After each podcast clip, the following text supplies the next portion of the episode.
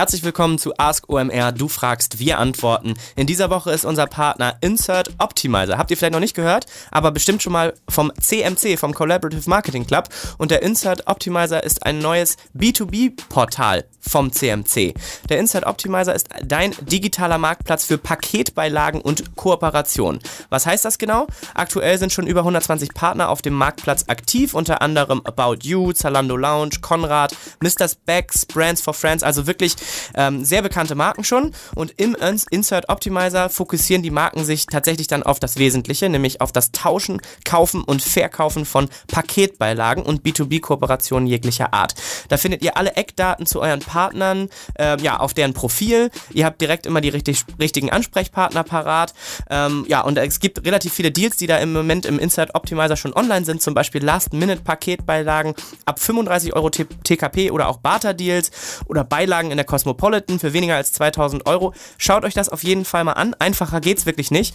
Und für Ask OMR-Hörer haben wir noch einen sehr, sehr guten Deal für euch. Ihr könnt den Insert Optimizer jetzt kostenlos testen bis Ende Juli 2019. Dafür geht ihr einfach auf www.insert-optimizer.com slash omr www.insert-optimizer.com slash omr und den Code OMR bei der Anmeldung einfach hinterlegen. Dann könnt ihr das Ganze kostenlos testen. Viel Spaß! Ask OMR. Du fragst, wir antworten. Herzlich willkommen zu Ask OMR, eurem QA, Questions and Answers Podcast von omr.com. Ihr schickt uns Fragen und wir versuchen uns Antworten einfallen zu lassen. Das tue nicht nur ich alleine, mein Name ist André Alper, sondern es helfen mir bei der Erarbeitung der Fragen meine Freunde Kai Rieke aus Berlin und Erik Siegmann aus Hamburg. Viel Spaß mit dem, was wir uns für eure Fragen haben einfallen lassen. Go! Guten Morgen, liebes Ask OMR Team. Erstmal vielen Dank für eure sehr geilen Folgen. Meine Frage bzw. mein Thema wäre, ähm, wie wie legt ihr oder wie geht ihr vor, wenn ihr in Google ein neues Konto anlegt, um Anzeigen zu schalten? Also wie sieht die Struktur aus? Wie baut ihr das Ganze auf? Hey Rafi, vielen Dank für deine Sprachnachricht. Ja, also die Frage ist halt schon echt grundlegend. Ähm, insofern wäre die echt grundlegende Antwort darauf äh, unbedingt die ganz normalen offiziellen ähm, äh, Schulungsunterlagen von Google angucken. Die haben extrem viele Videos, ähm, interaktive Sachen, äh, Sachen zum Lesen, je nachdem, was dir eher liegt. Ähm, dann mal zum Aufnehmen von Material und Stoff. Ähm, dann würde ich mich da eben umgucken. Ähm, was ich auch immer ganz stark empfehlen würde zu machen, ist im Prinzip, da gibt es immer so ein, so ein, so ein einen Test und hat man dann so ein Siegel, dass man den Test bestanden hat. Ähm, das ist auch extrem gut. Ich glaube, wenn man sich da eine Woche reinkniet, hat man das Thema durch. Ähm, äh, das ist erstmal meine grundlegende Antwort dazu, wie ich anfangen würde bei Google. Ähm, denn die bringen dir das sauber bei. Äh, die haben auch ein großes Interesse, dir das sauber und gut beizubringen, weil ähm, wenn sie das schaffen und du damit schaffst, Geld zu verdienen, ähm, dann macht das auch für die am meisten Sinn, weil dann verdienen die auch am meisten Geld. So abgesehen von dieser mal etwas pauschaleren Antwort, ähm, worum geht es eigentlich da drin? Also bei dem Konto am Ende des Tages du hast wahrscheinlich sehr, sehr viele Keywords, sehr, sehr viele Anzeigen ähm, und dann wieder sehr, sehr viele Gebote. Und man kann sich vorstellen, das sind extrem viele Daten. Das heißt, die Herausforderung ist eben beim Aufbauen des Kontos, sagen wir auf echt einer Metaebene jetzt, ähm, eigentlich den Überblick zu behalten und das Ding zu steuern. So, und anfangen tut man meistens mit einer äh, Keyword-Recherche, dass man eben guckt, Mensch, was wird denn wie viel gesucht? Was ist denn etwas, wo ich potenziell versuchen könnte, meine Sachen anzubieten? Und das gleicht man dann ab mit dem eigentlichen Angebot. Und dann kommt man so zu so einem ersten Pool Keywords. Und bei der Kontenstruktur geht es zum Beispiel dann immer Sachen durchzustrukturieren, damit man die Sachen voneinander trennt. Das heißt zum Beispiel, äh, wenn man als Anbieter eine eigene Marke hat, dann läuft die wahrscheinlich getrennt von generischen Begriffen, allgemeinen Begriffen, was ich was. Ich bin Stromanbieter und heiße André Strom. Ähm, das ist quasi mein Brandbegriff und dann äh, sind generische Begriffe Stromanbieter in Berlin oder sowas, wo die Leute ähm, zur Suchmaschine gehen und eigentlich nur artikulieren, was sie gerne möchten, ähm, aber nicht artikulieren, wo sie sozusagen dieses Bedürfnis gestillt haben möchten. Manchmal gibt es auch, wenn man Händler ist oder ein äh, Anbieter irgendwie welche anderen Art, gibt es manchmal auch Fremdmarken. Ähm, die würde ich wahrscheinlich auch äh, trennen. Dann, was man eben häufig macht, ist, dass man trennt verschiedene Produktgruppen, verschiedene Warengruppen voneinander, verschiedene Produktarten trennt. Man trennt Länder und Sprachen. Und am Ende ist, des Ganzen ist es natürlich, man, man hat dann wie so eine Art Baum dort. Und äh, man kann an jeder Stelle, an jeder Verästelung in diesem Baum, oh, kann man im Prinzip eine, die Stellstraube, Gebotshöhe, äh, granular steuern und eben gucken, wie erfolgreich läuft diese Verästelung. Und das eben auf verschiedenen Ebenen, eben nicht nur auf der ganz äh, tiefsten Ebene, wo wirklich ein Keyword ist mit einer, mit einem irgendwie einer Menge Anzeigen und einem Gebot, sondern eben zum Beispiel alle Produkte aus der Produktgruppe X in der Sprache Y. So. Und man kann eben auf all diesen Verästelungen steuern und man muss eben gucken, was ist ökonomisch. Also ganz unten zu steuern auf jedem einzelnen Keyword ist wahrscheinlich bei großen Konten über die Zeit unökonomisch und so hat man sich eben durch eine klug gewählte Verästelung schafft man zu analysieren, was funktioniert eigentlich und was nicht und dann kann man sich bei den Sachen, die irgendwie äh, relevanter scheinen, kann man sich tiefer eingraben und granularer steuern. Und bei den Sachen, wo man eben weiß, hey, hm, das ist ungefähr so und so, das ist jetzt nicht so kriegsentscheidend, dort kann man dann eben etwas gröber steuern. Das ist so ein bisschen sozusagen das, was das eigentlich äh, äh macht, diese Strukturierung des Kontos. Das heißt, dass man eben verschiedenste Abstraktionsniveaus hat und auf diesen verschiedenen Abstraktionsniveaus ähm, so arbeiten kann, dass man eben seine Zeit effizient einsetzt. Rafi, ich hoffe, es hilft weiter und du steigst da erfolgreich ein. Es macht in jedem Fall super Sinn. Frage Nummer zwei bezieht sich auf Facebook. Was seht ihr da als Mindestbudget täglich bzw. wöchentlich an? Beziehungsweise wie viel Conversions sollte man da täglich bzw. wöchentlich erreichen? Muss die Anzeige direkt beim ersten Verkauf äh, rentabel sein oder seht ihr das erst auf die, die Laufzeit des Käufers dann, dass es beim zweiten Kauf zum Beispiel rentabel ist? Ja, also es ist natürlich nicht ganz einfach zu beantworten pauschal, äh, weil es kommt auf extrem vieles drauf an. Ähm, das heißt, wenn man jetzt Kernkraftwerke verkaufen möchte über Google AdWords, dann sollte man lieber ein paar tausend Euro pro Tag in die Hand nehmen. Das macht Sinn im Vergleich in Relation zum Wert des Produkts. Ja, wenn man irgendwie Haarspangen für 2,50 Euro verkauft, dann sollte man wahrscheinlich deutlich kleiner rangehen. Das heißt, es hat zum einen vor allem auch mit dem Wert dessen zu tun, was man dort online anbietet und verkauft. Ähm, ich finde Testbudgets ab 500 und 1000 Euro, ja, so mal pauschal über alles gesprochen pro Tag, eigentlich schon mal sehr vernünftig. Das macht total Sinn äh, wenn man sich das nicht leisten kann aus irgendeinem Grund, dann würde ich gucken, ähm, dass man äh, einfach Regionen eingrenzt, dass man dann eben sagt, okay, ich mache halt erstmal nur in drei Bundesländern, weil mehr Budget zum Testen habe ich nicht. Ähm, was ich wichtig finde, ist, dass man das Budget so wählt, dass wirklich äh, es nicht aufgebraucht wird, dass so, dass es also quasi für über den Tag reicht und eben mir saubere Daten für diese Gebotskonstellation, die ich dort wähle, eigentlich liefert über den ganzen Tag verteilt denn am Anfang, wenn man einsteigt, weiß man ja nicht, ähm, ob die Conversion Rate für das, was ich anbiete, ob die, äh, ob die sich sozusagen äh, den Tag über unterschiedlich hoch ist. So, aber an, an sich äh, würde man immer sagen, bei Testbudget je mehr, je besser, ohne dass es unvernünftig wird. Aber wie gesagt, es hängt halt von vielem drauf an. Es hängt ja auch davon ab, äh, wie Wiederkaufsquoten sind. Ähm, verkaufe ich etwas, wo ich weiß, dass im Schnitt quasi alle wieder äh, kaufen, dann muss ich natürlich auch nicht danach gucken, dass es beim ersten äh, Verkauf rentabel ist. Das würde ich ohnehin, äh, ehrlich gesagt, am Anfang nicht erwarten. Ich glaube, deine Fragen sind ja ein, Tick äh, grundlegend. Ähm, das heißt, ich würde jetzt nicht feste davon ausgehen, äh, dass ich das schaffe, beim ersten Kauf rentabel zu machen, außer wenn das etwas ist, äh, äh, was wirklich total unique ist, aber das würde ich einfach bezweifeln. Man muss immer gucken, im SEA, das ist ja ein extrem etablierter Kanal, der extrem kompetitiv ist es ist jetzt selten oder eigentlich nie so, dass der, dass, dass der, dass der in irgendeinem Bereich, der sich lohnt, nicht beackert wird. Ja? Ähm, insofern ist eine Wettbewerbsintensität da, auch in der Nische. Ähm, ich glaube, man muss das eben so sehen, dass man sagt, Mensch, ich möchte erstmal, keine Ahnung, pro Tag, dass ich das fünf Produkte verkaufen oder fünf Dienstleistungen verkaufen. Und dann muss ich ihm sagen, okay, was ist denn die Conversion Rate, die ich annehme? Dann vielleicht sind das dann ein Prozent. Das heißt, ähm, ich brauche fünfmal, äh, 100 Mal so viele ähm, Besucher auf der Seite. Das heißt, ich bräuchte 500 Besucher auf der Seite, um bei 1% Conversion Rate fünf Dienstleistungen oder Produkte zu verkaufen. Und 500 Klicks kosten mich im Schnitt, was ich weiß, der Klick kostet 50 Cent. Dann habe ich eben 250 Euro, die ich dann in die Hand nehmen muss. Mit den 250 Euro schaffe ich wahrscheinlich 500 Besucher auf meine Seite zu locken. 1% von den 500 Besuchern kauft, das sind die fünf Produkte.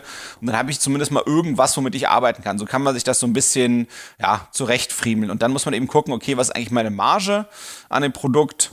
Und äh, dann, dann kann ich eben gucken, was bleibt dabei hängen. Ja, wenn ich irgendwie 100 Euro teures Produkt habe und 50% Marge habe, das heißt 50 äh, Euro bleiben über, ähm, dann habe ich fünf Produkte verkauft, mal 50 Euro, die überbleiben, habe ich 250 Euro eingenommen und 500, 250 Euro ausge, ausgegeben. Ja, das habe ich zumindest schon mal ein Nullsummenspiel geschafft, was für einen Start tatsächlich gar nicht so schlecht ist, weil der Erfahrung nach verbessern sich Conversion-Raten über die Zeit äh, und es gibt natürlich bei der Marge, bei dem Produkt, was ich verkaufe, häufig eine, eine Kostendegression. Das heißt, je mehr Produkte ich kaufe oder beziehe, je besseren Einkaufspreis kriege ich. Das heißt, meine Marge verbessert sich und ich kann immer noch auf Wiederkäufe hoffen. Das heißt, ich habe so drei Richtungen, hm, aus denen heraus ich eigentlich mir legitim erhoffen kann, ähm, dass meine Kalkulation für dieses Produkt und mein Erfolg mit diesem Produkt Stück für Stück besser wird. Das heißt, ich würde eben gucken, ähm, als Anfänger, äh, wenn man, wenn man sich mal vornimmt, dass das jetzt eher mal auf Tages- oder vielleicht Wochenbasis das Konto profitabel ähm, ist, ist das schon ein super Achievement. Ähm, ich glaube nicht, dass das jetzt auf dem ersten Klick auf jedem Produkt funktionieren muss. Das, das ist sehr unwahrscheinlich. Und eben das mit dem Tage- und Wochenbasis ähm, auch nicht unbedingt ähm, am ersten Tag oder in der ersten Woche erwarten ich hoffe, äh, äh, trotz der Wahrheit und trotz der Wettbewerbsintensität erkennst du, dass das, das ist quasi der ubiquitäre und, und mega erfolgreiche und total nüchtern kalkulierbare äh, Kundenakquisitionskanal. Insofern äh, geht eigentlich kein Weg drumherum, sich da drin auszutoben und da drin besser zu werden und einfach vorne mitzuspielen. Der bringt Masse, wenn auch nicht immer äh, sozusagen die besten Renditen, aber der ist einfach ein toller Kanal und den muss man, äh, muss man beherrschen lernen. Insofern rein da, Raffi, machen, testen, üben und im Zweifel kannst du ja immer erstmal einen Freelancer oder eine Agentur ranlassen ähm, und dann, wenn du das Gefühl hast, äh, du willst dich da selber reintrauen, dann das Ding eben übernehmen, das Konto. So, liebe Online-Marketing-Freaks, es gibt noch eine Welt neben dem Online-Marketing-Festival und zwar Fachkonferenzen. Und da kommt demnächst eine richtig geile hier in Berlin und zwar am 5. April. Das Ganze nennt sich Heroes of CRM. Wir wissen alle, dass eine ist sozusagen die neue Kundenakquise, die Leute auf die Seite raufschaffen, aber das, was den Kundenwert dann hochdreht, ist eben äh, in ganz großem Maße eben auch das CRM. Ähm, hinter der Orga des Events stecken äh, große Unternehmen wie CrossEngage, Mailjet, Optilize, Turbo und WebTrack. Das sind also alles ähm, extrem hilfreiche Tools, ähm, gerade im CRM-Bereich. Ähm, die haben fantastische äh, Referenten besorgt. Zum einen der Philipp Westermeier, ich weiß nicht, ob ihr den kennt, der hat irgendwas mit diesen Online-Marketing-Rockstars zu tun. Dann den Dr. Florian Heinemann von Project A, sozusagen der Online-Marketing-Guru überhaupt. Dann kommt noch der Björn von Fink 3, ähm, der Marc Elstner, Markus Gelitzki von Axel Springer. Also reichlich guter Stoff zum Hören. Ähm, ihr werdet sicherlich äh, lernen lernen darüber, wie man datengetrieben über Marketingkanäle hinweg seine CRM-Maßnahmen steuert, ähm, wie man kreative Kampagnenideen ähm, immer besser macht und, und eben sich vom Durchschnitt und vom Noise, also vom Lärm da draußen abhebt. Viel Praxistipps ich würde euch ungeheuer schwer empfehlen, ähm, euch anzuschauen, ob das nicht vom Inhalt her etwas für euch und eure Weiterbildung ist. Aktuell sind die Tickets noch günstiger und zwar bis zum 15. Februar. Also schnell zu heroesofcrm.com und kauft euch so ein Ticket dort, wird sich in jedem Fall lohnen. Nächste Frage. Erfahrungen mit Facebook Messenger Ads, auch bezogen auf den ROI? Gibt es Themen, die im Messenger als Ad besser laufen als beispielsweise im Newsfeed? Hey Malte, vielen Dank für deine Frage. Also, ich bin noch nicht total beeindruckt von den Facebook Messenger Ads. Ich finde die ehrlich gesagt persönlich ziemlich verwirrend. Ähm, das erste, was ich daran total irritierend finde, ähm, es gibt sie im Prinzip nur im mobilen Bereich und im Desktop Messenger gibt es sie gar nicht. Ähm, da weiß ich immer nicht, was ich überhaupt, also da muss, das heißt mit anderen Worten, ich muss erstmal Sachen bewerben, die vor allem mobile gut funktionieren.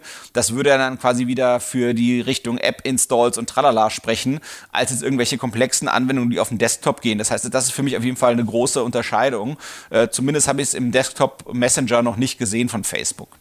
Ähm, die Facebook Messenger Ads, so wie ich sie wahrnehme im mobilen Bereich, ähm, sind das eben Anzeigen, die, ähm, wenn ich in meinen Facebook Messenger auf dem Mobiltelefon äh, draufgehe, dann sehe ich ja darunter äh, im Unterschied zu einem E-Mail-Programm quasi nicht die letzten äh, Themen, sondern ich sehe ja immer die einzelnen Personen oder Gruppen, in denen ich gerade kommuniziere.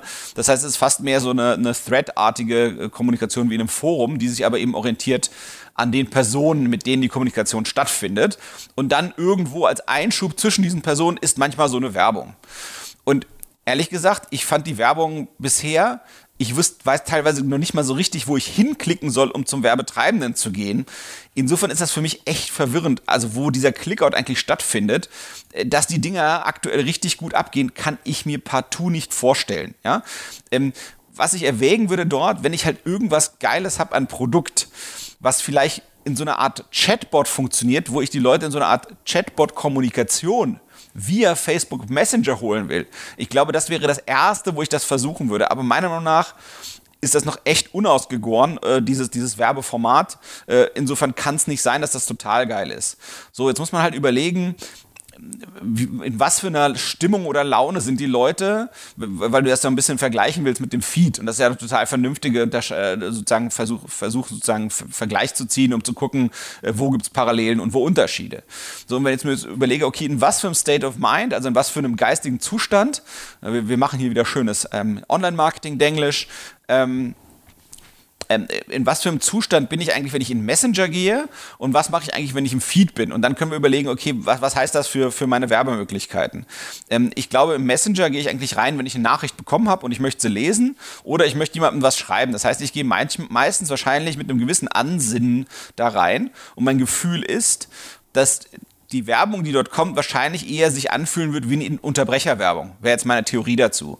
Und mein Gefühl ist, wenn ich durch den Stream durchscrolle, durch den Newsstream, also durch meine, sagen wir mal, Statusmeldung meiner Freunde und Dinge, die ich toll finde, in Facebook selber drin, dann bin ich so ein bisschen zurückgelehnt und will mich eigentlich inspirieren und berieseln lassen. Und ich glaube, dann bin ich wahrscheinlich ein Ticken offener für Werbung. Und äh, was auch dafür sprechen würde, dass das so in der Art äh, passieren wird, ist oder, oder so in der Art sein wird, ist, dass man sich anguckt, wie sieht die, die Werbung und Werbeformate aus in Google Mail. Die sind ja auch echt defensiv. Ähm, äh, insofern glaube ich, dass, das musste so ähnlich sein, defensiv und wenig, weil die Leute wollen eigentlich was anderes machen. Insofern ist es Unterbrecherwerbung und dann muss man eben gucken, dass das dann wirklich irgendwie gut passt. Ähm, ja, ich hoffe, die Gedanken helfen weiter und ähm, du experimentierst mal damit und wenn du drüber gestolpert bist und eine neue Theorie dazu hast, was da besser und schlechter klappt, gern wieder eine neue Frage rüber faxen und wir machen uns neue Gedanken darüber. Danke, Malte. Ciao. So, wir hoffen, die Folge Ask OMR hat euch einen Riesenspaß gemacht.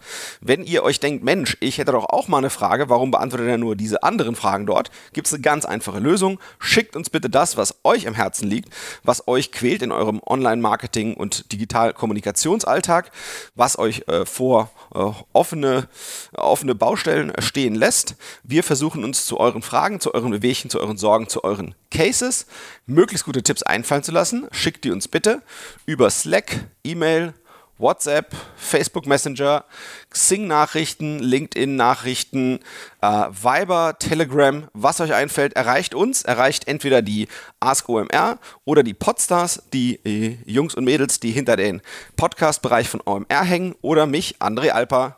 Bis bald, ciao.